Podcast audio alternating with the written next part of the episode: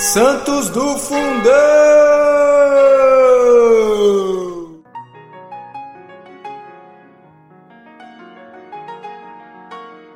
Fala galera, tudo bem? Neste dia nós celebramos a vida de São Máximo, bispo e mártir no século IV.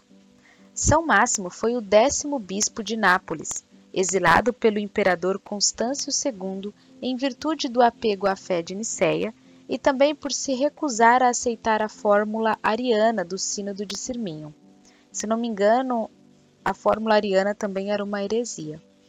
Falecido no exílio, mereceu ser chamado de Marte.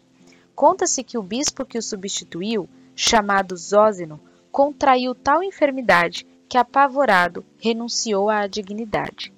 São Máximo, eleito bispo de Nápoles, supõe-se em 350 que faleceu 20 anos depois. Se aquela data for certa, ele morreu por volta de 370. Pio IX foi o papa que lhe aprovou o culto.